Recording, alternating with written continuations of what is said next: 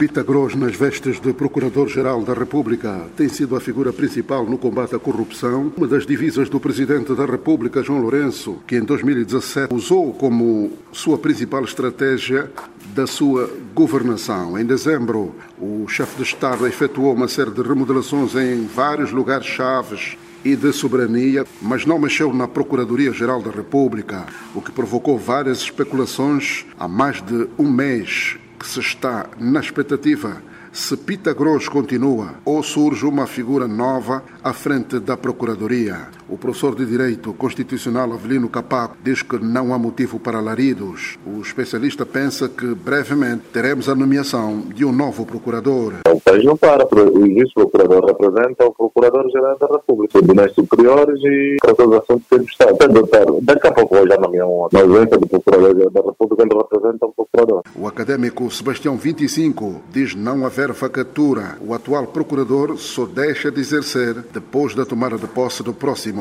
Há um procurador em funções. Ainda que o mandato tenha terminado, eles têm funções e pratica atos inerentes à função, nem que seja em sua gestão corrente, mas continua em funções. Até a indicação e a posse do novo procurador, o país tem procurador. Já o advogado Pedro Capracata tem a convicção que o atual procurador não terá condições para continuar. Está tudo criado para qualquer pessoa, a qualquer momento põe o cargo à disposição. Pedro Capracata que reforçou a ideia dos demais colegas de que não existe vacatura na Procuradoria-Geral da República. A partir de Luanda para a Voz da América, Manuel José.